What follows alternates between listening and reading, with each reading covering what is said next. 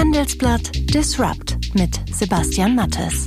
Hallo und herzlich willkommen zur zweiten Ausgabe von Handelsblatt Disrupt. Ich begrüße Sie ganz herzlich aus unserem Podcast-Studio in Düsseldorf. Mein Name ist Sebastian Mattes und wie immer geht es in Handelsblatt Disrupt um neue Ideen, um Disruption und um die Macher der digitalen Welt. Auch diese Woche schauen wir ganz genau hin und fragen, welche Themen haben in der letzten Woche für Diskussionen gesorgt? Welche Geschichten verbergen sich hinter den Zahlen? Und was passiert auf der Schnittstelle zwischen Politik und digitaler Welt? Und das hören Sie heute bei Handelsblatt Disrupt. Es war der große Knall. Fast jeder fünfte Smartphone-Besitzer hat ein Huawei-Smartphone und auf fast allen diesen Geräten läuft Googles Betriebssystem Android. Die Aufregung ist groß, denn damit könnte bald Schluss sein. Der Handelskonflikt zwischen den USA und China und die Spionagevorwürfe an Huawei sind bekannt.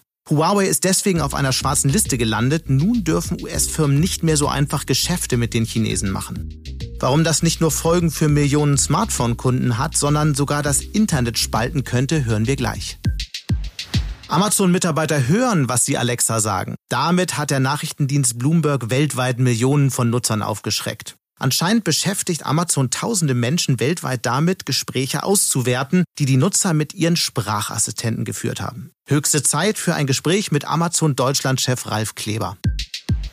Knapp 500 Millionen Dollar, so viel hat das Startup Get Your Guide gerade erfolgreich von Investoren eingesammelt. Grund für CEO Johannes Reck, sich in Handelsblatt Disrupt ziemlich zu freuen. Wir wollen einfach mehr Marktanteile in mehr Ländern äh, gewinnen und gleichzeitig unsere Produktpalette immer weiter ausbauen, sodass wir immer relevanter sein können für mehr Reisende.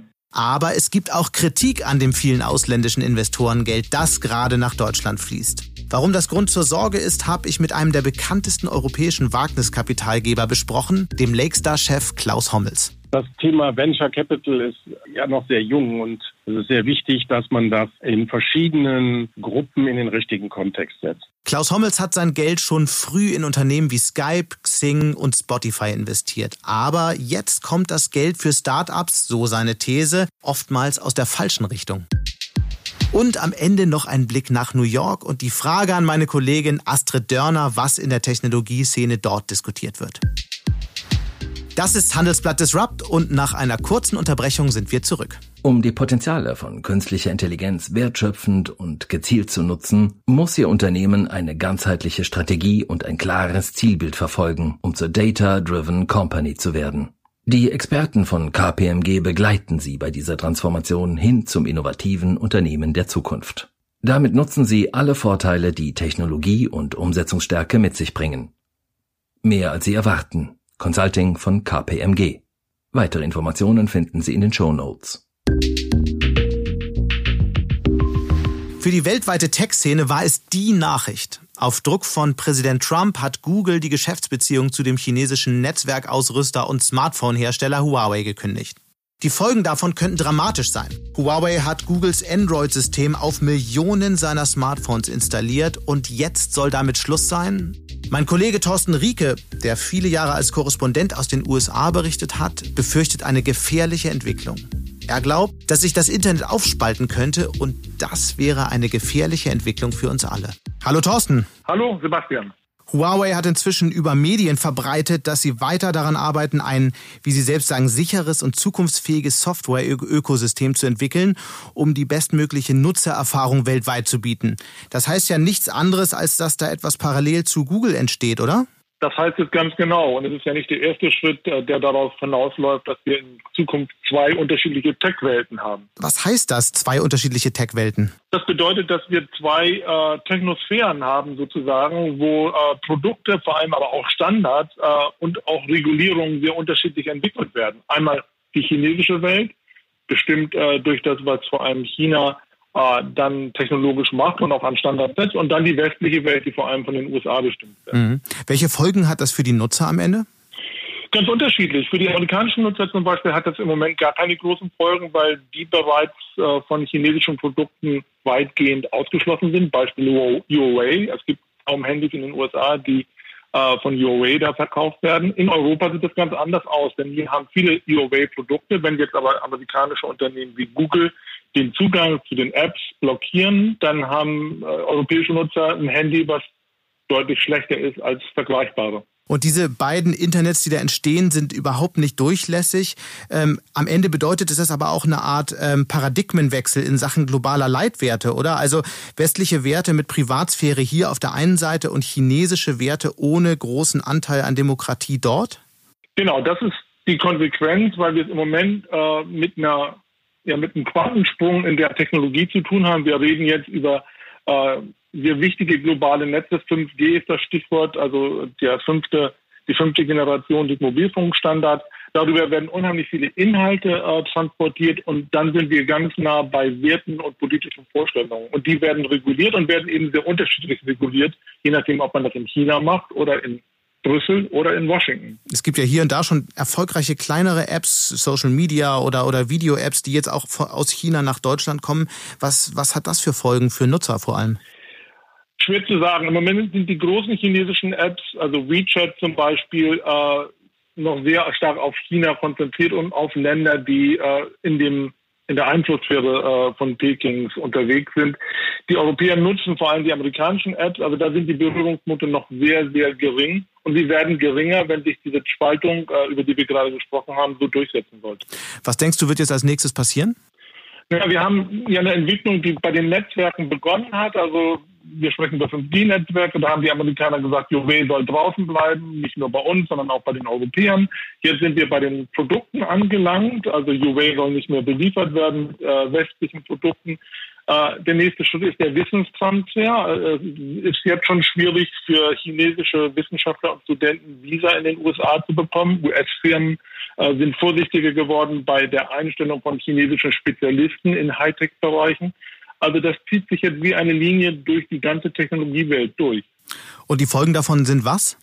Die Folgen davon sind genau das, womit wir begonnen haben, nämlich die Spaltung der Tech-Welt in zwei unterschiedliche Sphären mit ganz unterschiedlichen Regeln und Produkten.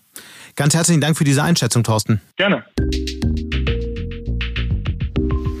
In der letzten Folge Handelsblatt Disrupt hat uns der CEO der Reiseplattform Get Your Guide, Johannes Reck, nicht ohne Grund mit ziemlichen Stolz berichtet, dass es ihm gelungen ist, fast 500 Millionen Dollar Funding von Investoren einzusammeln.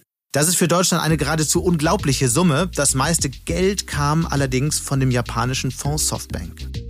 Einerseits ist das natürlich eine gute Nachricht. Deutschen Startups fehlt es weiterhin an Wagniskapital und diese Finanzierung ist natürlich der richtige Schritt in die richtige Richtung. Das sieht der Chef der Wagniskapitalfirma Lakestar, Klaus Hommels, allerdings ganz anders. Er ist der Meinung, dass inzwischen viel zu viel Kapital aus dem Ausland kommt und dass durch dieses viele internationale Geld ein Ausverkauf europäischer Ideen droht. Ich habe mit ihm am Telefon darüber gesprochen, was er damit genau meint. Hallo Klaus Hommels und willkommen bei Handelsblatt Disrupt. Hallo Sebastian. Die Klagen über deutsche Startups, über fehlendes Geld sind so alt wie die Szene selbst. Dabei werden gerade zig Unternehmen mit Millionen finanziert und das ist nun anscheinend auch nicht mehr recht. Die KfW warnt genauso wie andere Vertreter der Szene vor ausländischen Investoren und du gehörst dazu. Warum, warum warnt ihr? Das Thema Venture Capital ist ja noch sehr jung und es ist sehr wichtig, dass man das in verschiedenen Gruppen in den richtigen Kontext setzt. Ja. Ähm, meine Be Hauptbetrachtungsperspektive ist, schau mal, die Halbwertszeit eines Unternehmens im Standard Poor's ähm, ist von 20, 25 Jahren auf sieben, acht Jahre runtergegangen. Das heißt, eine alte Industrie erfindet sich in zunehmendem oder wird in zunehmendem Maßen substituiert durch neue. Oder anders gesagt, große Unternehmen verschwinden, äh, sind noch nie so schnell verschwunden wie heutzutage. Genau, und neue kommen immer. Mhm. So, jetzt gucken wir uns an, dass die zum Beispiel die USA, in den USA wurden seit 1995 ungefähr 870 Milliarden Dollar in Venture investiert. Mhm. Aus diesen Investments sind rausgekommen ungefähr 6 Trillionen Market Cap an Unternehmen, die finanziert wurden. Das ist 34 Prozent des GDPs in Amerika. Die machen 2 Trillionen Umsatz, Trillionen Umsatz. Das sind ungefähr 11 Prozent des Umsatzes der, der, Unternehmen in den USA. Und das Wichtigste, die geben 144 Milliarden aus an Forschung und Entwicklung. Das heißt, heute, 25 Jahre später, 23 Jahre später, sind diese Investments in Venture ein entscheidender Backbone der amerikanischen Wirtschaft. Im und Grunde die Versicherung für die Zukunft, weil sie so viel auch in Forschung und Entwicklung investieren. Genau. So, und wenn das so ist, und in der Regel sind ja alle Tendenzen, äh, alle Trends rübergekommen in den USA, die, die da waren, dann ist vollkommen klar, dass in den nächsten 15 Jahren wir sowas replizieren wollen, wenn wir eine ähnliche Größenordnung erreichen wollen. Mhm. Und die Größenordnungen sind irre, irre groß, weil in der gleichen Zeit, wo die Amerikaner es geschafft haben, durch Venture 34 Prozent vom G der Market Cap vom GDP hinzukriegen, äh, haben wir es nur geschafft, in Europa 1,5 hinzukriegen. Und das, der Unterschied zwischen diesen beiden Kennzahlen ist einmal DAX. Also durch Venture ja, Investments ist in 23 Jahren einmal DAX relativ als Unterschied kreiert worden. Und das ist eigentlich die Ausgangsvoraussetzung, mit der wir uns diese Industrie angucken müssen. Und dann sagen wir, okay, was muss passieren, damit wir A, diese Unternehmen bauen, also die Finanzierung an sich erstmal, da ist es auch egal, wo das Geld herkommt. Aber der zweite Teil heißt, dass wir diese Unternehmen auch in Europa behalten, damit sie zukünftig der Backbone der europäischen Industrie darstellen für die Unternehmen, die im Rahmen des, äh, des, des normalen Austauschzykluses einfach verschwinden werden. Mhm. Sonst verschwinden nur Firmen und wir haben keine neuen. Dabei geht es Deutschland ja eigentlich ganz gut. Also die deutsche Wirtschaft läuft, läuft extrem stark. Wo, wo, warum machst du dir so große Sorgen? Ähm, ja, das sind die Kennzahlen, mit denen das gemessen wird, sind alte Kennzahlen. Ja, das hat man einen Handelsbilanzüberschuss, da ist man ganz stolz drauf.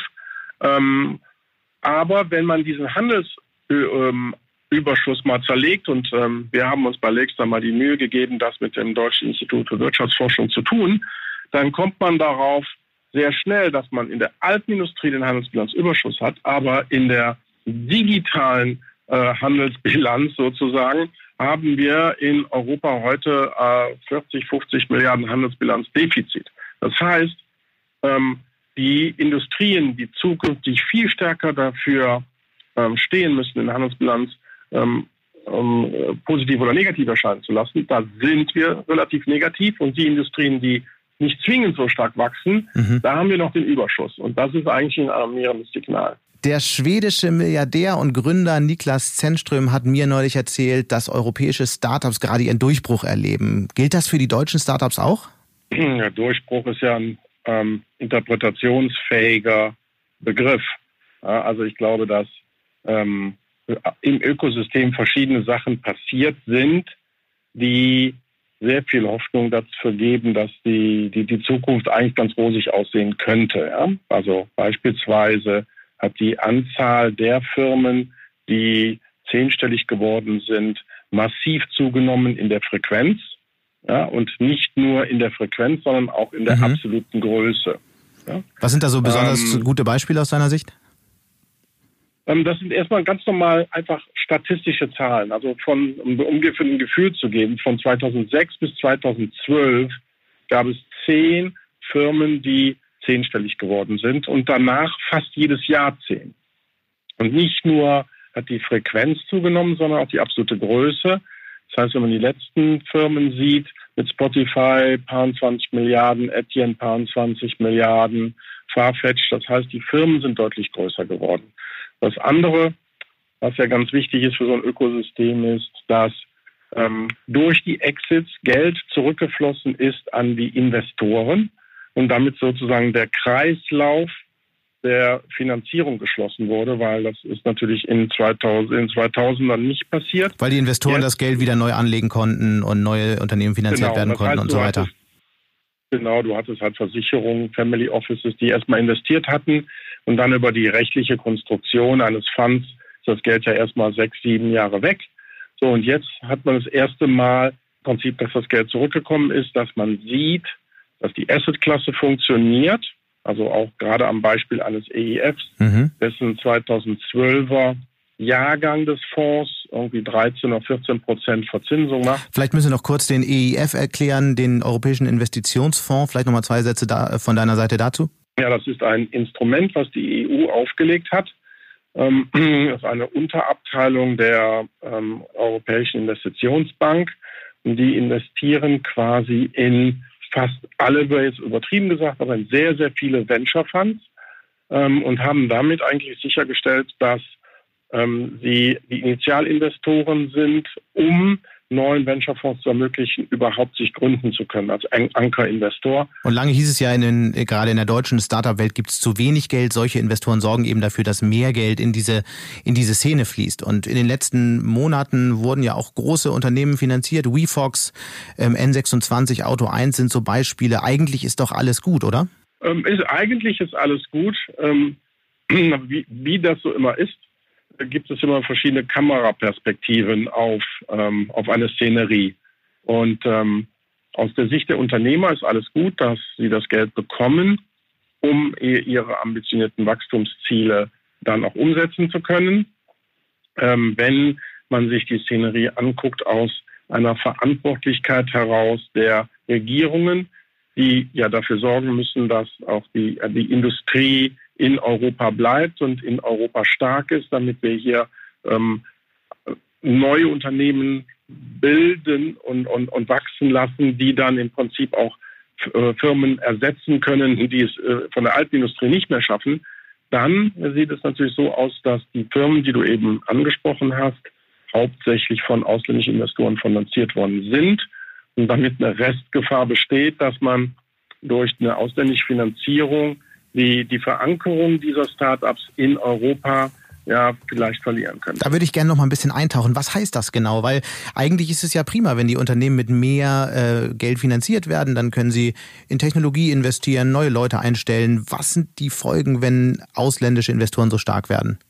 In dem Moment, in dem die Finanzierung aus dem Ausland kommen, wird über die Rechte, die die neuen Investoren haben und die Repräsentanz im Aufsichtsrat eine Faktenlage geschaffen, dass nicht zwingend pro-europäische Interessen einen sehr starken Einfluss auf die Unternehmensgeschicke haben. Wenn internationale Investoren kommen, ist das ein Zeichen dafür, dass die europäischen Startups auch attraktiv sind, dass hier innovative Unternehmen entstehen, die tolle Technologien entwickeln. Genau. Genau. Ja.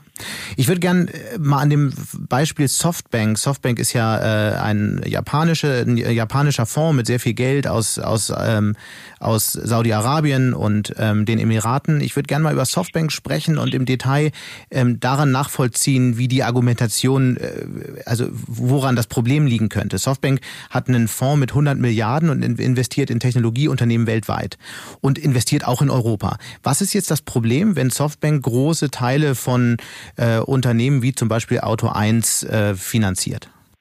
Also ich möchte es gar nicht mal an einem Beispiel von Auto 1 festmachen, ja. Also in dem Moment, wo, äh, wo, man sagt, okay, also normalerweise braucht man vielleicht nur 50 oder 60 Millionen und die kommen und sagen, hier, pass auf, ich gebe dir 400, dann ist der Startup von den dreien in einem Sektor, die dann vielleicht gegeneinander konkurrieren, der die 400 bekommt, ja, da wird einfach mal die Wettbewerbsfähigkeit äh, grundsätzlich neu gemischt.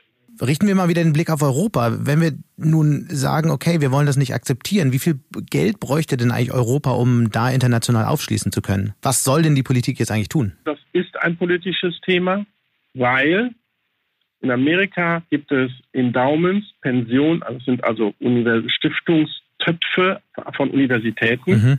die sehr viel in Venture investieren. Da gibt es Pensionsfonds und Family Offices und Versicherungen, die alle eine relativ hohe Allokation in alternative Investments haben und davon auch in, in äh, Venture Capital. Wie viel, haben, wie viel investieren die denn von ihrem, von ihrem Investmentvolumen ungefähr in Venture?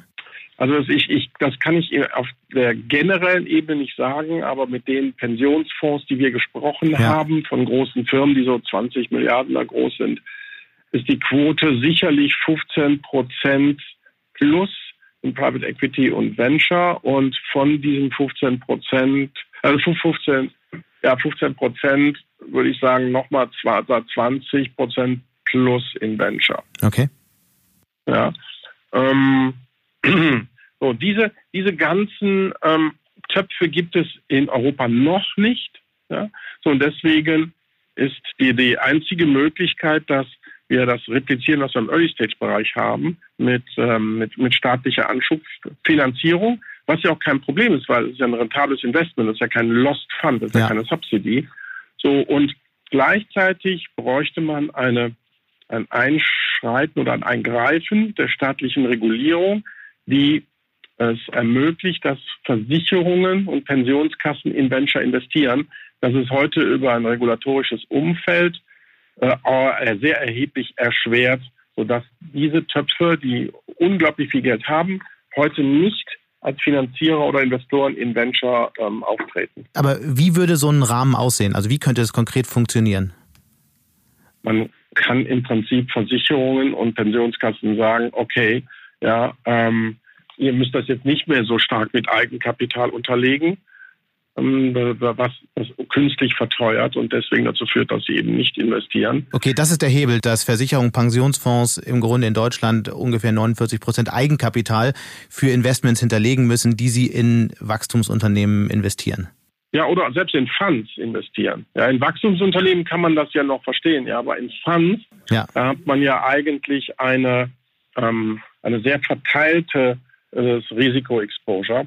So, und ich glaube, dass es durchaus, man muss ja vorsichtig mit dem Geld umgehen. Pensionsfonds ist ja am Ende des Tages eine Altersversorgung von, von Menschen. Da muss man natürlich Fürsorge walten lassen. Aber ich glaube, dass die Modelle, die man, mathematische Modelle, die man herangezogen hat, um diese äh, Vorsicht zu berechnen, ja sehr stark noch aus den Erfahrungen der frühen 2000er Jahre kommen, als das mhm. Ökosystem äh, infantil war. Und jetzt in dem Moment, wo es gut funktioniert, müssten eigentlich ganz andere Risikomodelle darunter liegen, sodass man das auch unter dem Vorsichtsgedanken raus sehr gut argumentieren könnte. Ich habe noch eine abschließende Frage. Wenn du investierst ja viel in, in junge Unternehmen, du kennst junge Unternehmen sehr gut. Mich würde interessieren, auf was achtest du am stärksten, wenn du dir neue junge Unternehmen anschaust? Hm. Also am, am Ende ist ein Venture ja eine ganz normale Industrie und die ist gar nicht so so mystisch oder die ist gar nicht so, so, so wild, so, sondern, und deswegen muss man gucken, dass man in, in erster Linie mal diese ganzen äh, Wannabe-Entrepreneurs rauskriegt. Also das, äh, ein, ein, Unternehmer ist keiner, der sich ja ein Mac kauft, ins äh, Soho-Haus setzt und sich einen Avocado-Toast mit Spiegelei bestellt, sondern für mich ist ein Unternehmer jemand, der meistens für uns geeignet, meistens in einem technischen, tiefen technischen Verständnis in seinem täglichen Leben mhm. eine Insuffizienz in einem Markt feststellt und plötzlich die unfassbar starke Begierde entwickelt, dieses Problem mit Technik zu lösen. Ja, und der muss davon besessen sein und dem muss klar sein, dass er sechs Jahre, sieben Jahre seines Lebens auf Zahl setzt. Ja, und wenn man diese Grundvoraussetzungen hat und hat dann eine vernünftige ähm, Nachvollziehbarkeit, wie er das Problem lösen will, dann finde ich, ist das schon mal eigentlich die, die, die wichtigste Grundvoraussetzung, weil egal in dem Moment, egal wie der Businessplan aussieht, in dem Moment, wo der gedruckt wird, ist er schon überholt. Und eigentlich kauft man als VC ja eher die Problemlösungsfähigkeit für zukünftige Probleme eines Gründers als jetzt im Moment einen Status quo. Ganz herzlichen Dank für dieses Gespräch bei Handelsblatt Disrupt. Klaus Hommels hat großen Spaß gemacht. Auf bald. Vielen lieben Dank, Sebastian. Ebenso.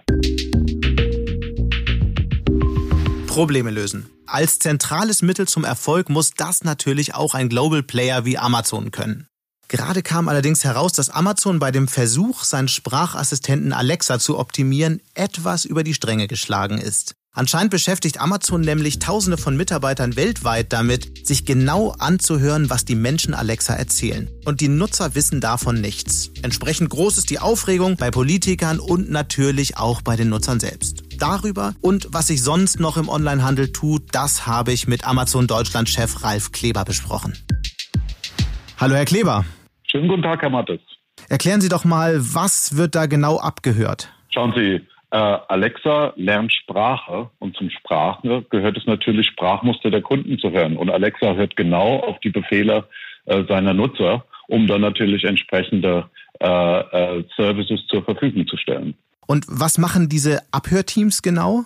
Die Abhörteams äh, gibt es natürlich nicht.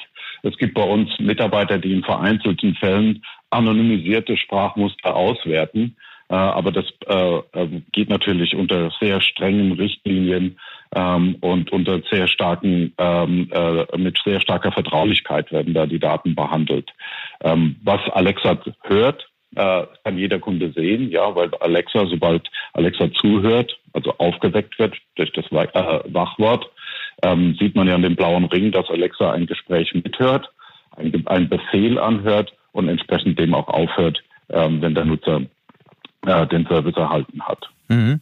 Amazon sagt ja immer, ähm, oder wie Sie ja auch gerade, das geht darum, den Service zu verbessern.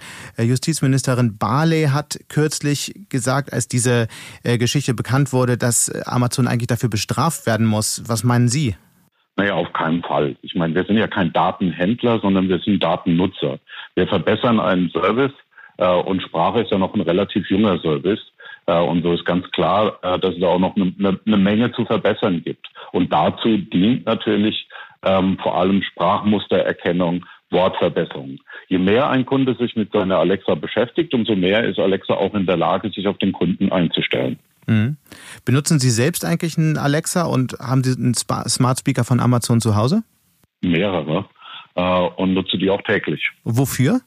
Für alles Mögliche. Also so die klassischen Anwendungen beim Kochen, zur Unterhaltung für Nachrichten, samstags Bundesliga hören, äh, Rezepte abfragen, äh, ähm, sinnvolle äh, Informationen vom Zugfahrplan bis äh, ähm, über einfach nur ähm, äh, auch mal mit den Eltern sprechen, mit den Kindern sprechen. Also ganz viele Anwendungen, Smart Home Anwendungen. Und viele nutzen es auch zum Einkaufen. Wie nutzen Sie es heute schon zum Einkaufen? Also ich persönlich erstelle mir nur Shoppinglisten. Mhm. Ähm, aber natürlich, warum soll Alexa nicht auch, warum soll Sprache auch nicht helfen, einen Bestellvorgang äh, in jeglicher Art und Weise und dann natürlich auch zum Einkaufen äh, zu ermöglichen?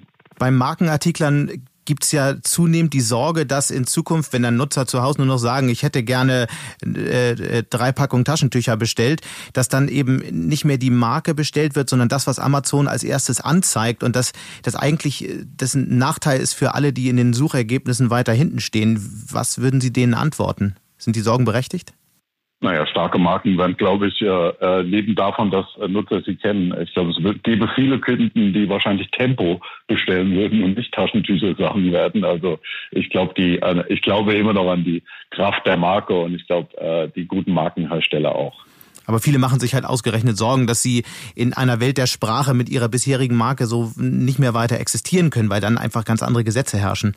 Gut, das ist vielleicht auch ein bisschen äh, das, das Neue, äh, das Unbekannte, das man noch nicht kennt. Nochmal, ich glaube, die Markenhersteller und die Marken haben sich über Jahrzehnte in, in den unterschiedlichsten Formaten, auch im Internet, auch im Mobil, äh, durchgesetzt. Gute Marken findet man immer. Mhm.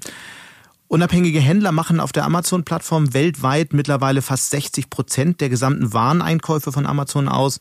Wie hoch ist denn dieser Anteil in Deutschland? Der liegt auch über 50 Prozent äh, und äh, entwickelt sich dementsprechend. Ähm, wir haben, äh, äh, wir sind sehr glücklich äh, über unser Handelsgeschäft. Ich meine, äh, wir haben in Deutschland Zehntausende kleine und mittelständische Unternehmen, äh, die ihre Produkte äh, bei Amazon verkaufen und sehr, sehr erfolgreich sind, die sich über Amazon Marktplatz äh, neue Kundengruppen und neue Vertriebsmöglichkeiten national, aber auch international erschlossen haben. Und wie stark ist das Wachstum von ähm, unabhängigen Händlern in Deutschland auf der Plattform? So von Jahr zu Jahr? Äh, in Prozentzahlen haben wir das nicht gefasst, aber es entwickelt sich stärker als äh, das Wachstum äh, von der äh, von der eigenen Plattform, also im Gleichklang äh, dessen, was wir auch im internationalen Markt sehen. Und einige nutzen ja die Plattform Amazon auch dazu, um äh, sozusagen von Deutschland aus in die große weite Welt zu verkaufen. Nennen Sie doch mal so ein Beispiel dafür. Naja, es gibt ganz viele Firmen überall in allen Bundesländern, ähm, ich denke, wichtig ist, äh, dass sich tatsächlich kleine und mittelständische Unternehmen aus Deutschland äh, Waren im vergangenen Jahr beispielsweise im Wert von über 2,5 äh, Milliarden Euro exportiert haben. Ähm, das ist ein Umsatzanstieg von über 20 Prozent und glaube ich schon eine ganz stolze Mhm.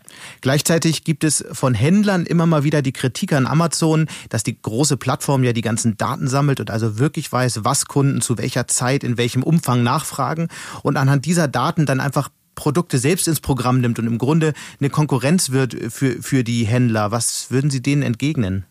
Naja, 1999 war der Anteil von Händlern drei Prozent. Heute ist er nahezu 60 Prozent oder steuert stark auf die 60 Prozent zu.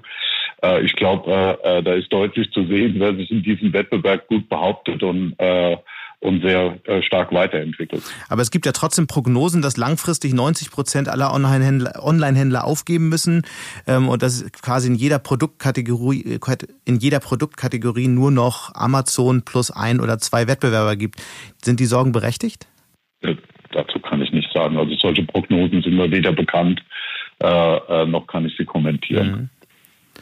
Heute wurde bekannt, dass. Das ist auch gegenteilig zu dem, was wir auf, unserer, auf unserem Marktplatz sehen. Ich hab, kann mich nur wiederholen. Ja, also die, das Händlergeschäft wächst und, und, und floriert. Ähm, Händler schaffen sich immer mehr Bereiche, exportieren immer mehr. Ich, ich sehe keinen Grund, warum sich das ändern sollte. Kann man sagen, welche Eigenmarken, welche Amazon-Eigenmarken in Deutschland am besten funktionieren? Ja, sehr beliebt sind mit Sicherheit unsere Amazon Basics, äh, die ein, ein weit umfassendes Produktportfolio sind, von Kabel bis Batterien also die werden sehr gerne von Kunden gekauft. Sprechen wir über Preise. Es heißt ja, äh, man, man beobachtet das ja immer wieder auf der Plattform, dass die Preise für einzelne Produkte äh, über den Tag sehr stark schwanken können. Stimmt es eigentlich, dass einzelnen Nutzern unterschiedliche Preise angezeigt werden? Also iPhone-Nutzer zahlen zum Beispiel für ein und dasselbe Produkt mehr als Android-Nutzer? Das ist absoluter Blödsinn. Ich weiß nicht, wo das, wo dieses äh, Gerücht äh, aufkam und wie es sich entwickelt hat. Äh, alle, alle Kunden, egal unabhängig vom, äh, vom Device, das sie nutzen, äh, sei es ein Laptop oder ein Mobilgerät, unabhängig vom Hersteller, äh, sehen den gleichen Preis. Was wohl wahr ist, ist, dass das Internet ein sehr dynamisches Preisumfeld ist und sich dort Preise ständig äh, an den Wettbewerb anpassen. Wann glauben Sie, sind denn natürliche Unterhaltungen mit Sprachassistenten möglich? Weil, obwohl ja Amazon so sehr daran arbeitet, das zu verbessern, ist es ja doch immer noch etwas spröde, so eine Unterhaltung mit Alexa zu führen. Ja, Alexa ist noch sehr, sehr jung. Ja, vergessen wir nicht, Deutsch war die zweite Sprache, äh, die Alexa gelernt hat. Und ähnlich wie bei einem, äh, bei einem Kind, das heranwächst, ja, bis es zum Erwachsenenalter kommt und seinen Sprachschatz erweitert hat, wird es auch bei Alexa wahrscheinlich sehr, sehr lange dauern. Ähm, aber wir bemühen uns natürlich mit äh, großen Wissenschaftsteams, die auch in Deutschland ansässig sind ähm, und aus Deutschland heraus äh, forschen, ähm, so schnell wie möglich zu arbeiten, um äh, unserem Ziel, eine natürliche Unterhaltung zu ermöglichen, so schnell wie möglich nahe zu kommen. Okay, aber in Jahren kann man das nicht festmachen. Ich würde mich nicht trauen, das in Jahren festzumachen. Herr Kleber, ganz herzlichen Dank für dieses Gespräch. Vielen Dank, Herr Mattes. Und am Ende schalten wir noch nach New York, wo mittlerweile auch immer intensiver über die milliardenschweren Investments des Softbank Vision Fonds aus Japan diskutiert wird. Softbank ist der weltweit größte Tech-Fonds und hat damit die finanzielle Macht, ganze Branchen und Wirtschaftszweige indirekt zu steuern. In New York spreche ich mit meiner Kollegin Astrid Dörner, die für das Handelsblatt vor allem die Finanzindustrie covert. Hallo Astrid. Hallo Sebastian. Warum sorgt Softbank denn in den USA für Diskussionen? Ja, du, man muss wirklich sagen, ähm, Softbank hat dies, die äh, Risikokapitalgeber äh, im Silicon Valley durcheinandergewirbelt. Das ist der größte Technologiefonds der Welt, 100 Milliarden Dollar schwer und hat damit so viel Geld wie kein anderer. Ähm, wenn ich dir kurz ein Beispiel geben darf, Softbank investiert ungefähr 100 Millionen bis zu einer Milliarde Dollar pro Startup. Äh, und das ist zehnmal so viel, als noch vor ein paar Jahren üblich war. Mhm. Ähm, damit äh, vertreibt einfach Softbank andere, auch etablierte äh, Risikokapitalgeber zum einen oder sorgt dafür, dass die anderen eben auch immer größere Schecks ausstellen. Und das wiederum führt dazu, dass die Preise und die Bewertungen für die Startups ähm, extrem ansteigen und dass das auch äh, negative Folgen haben kann, haben wir zum Beispiel bei den Börsengängen von Uber und Lyft die vergangenen Wochen gesehen. Und was sind das für negative Folgen? Ähm, ja, dass die Startups eben viel höher bewertet werden, einfach weil es so viel Kapital gibt, ähm, das aber eigentlich nicht sich widerspiegelt mit dem, was die Unternehmen eigentlich wert sind, zum Beispiel an der Börse, aber auch, dass das Geschäftsmodell gar nicht, gar nicht hergibt, dass ähm, ein Startup vielleicht 100 Milliarden, 120 Milliarden Dollar wert sein kann. Ähm, und das führt eben dazu, dass es später ähm, große Einbrüche gibt bei den Bewertungen und dann ähm, vielleicht auch Verluste, jedenfalls aber ähm, geplatzte Hoffnungen. Ähm, und das ist eigentlich in in, in keinermanns Interesse. Das heißt, dadurch kann eine neue Blase entstehen? Ja, davor ähm, waren ähm, Investoren, dass, dass Softbank eben mit dem Vision Fund wirklich ähm, die Preise viel zu hoch in die Höhe treibt und die Blase dann irgendwann platzen könnte. Es gibt noch ähm, einen anderen interessanten Aspekt. Ähm, Gründer sagen manchmal, wir wollen gar nicht so viel Geld, wir brauchen gar nicht so viel Geld ähm, und lehnen dann äh, Softbank ab als Investor. Äh, das ist aber gefährlich, weil Softbank ja so viel Macht hat, äh, dass sie zum Beispiel den größten Wettbewerber von einem Startup dann finanzieren könnten und damit das, das erste Startup dann deutliche Nachteile hat. Also Softbank ist im Silicon Valley auch so ein wichtiger und zum Teil gefährlicher Spieler geworden, dass an dem im Moment eben niemand äh, vorbeikommt und dass das für große Diskussionen sorgt. Danke für diesen Einblick, Astrid, und schöne Grüße nach New York. Sehr gern, jederzeit. Und damit sind wir auch schon am Ende unserer heutigen Ausgabe von Handelsblatt Disrupt. An dieser Stelle möchte ich vor allem Danke sagen. All denen, die mir gemailt haben, die geliked und die geshared haben. Wir sehen uns jede Anregung genau an und ich freue mich natürlich auch weiterhin über Nachrichten. Per Mail erreichen Sie mich jederzeit unter mattes.handelsblatt.com, Mattes mit zwei T und H oder bei Twitter unter smattes, also Mattes mit einem S davor. Danke an dieser Stelle auch an meine Kollegen Sandra Boyko und Migo Fecke und natürlich Regina Körner von Audiotheka für die Produktionsunterstützung. Wir melden uns nächste Woche Freitag wieder. Bis dahin wünsche ich Ihnen eine schöne Woche und interessante digitale und natürlich analoge Zeiten. Ihr Sebastian Mattes.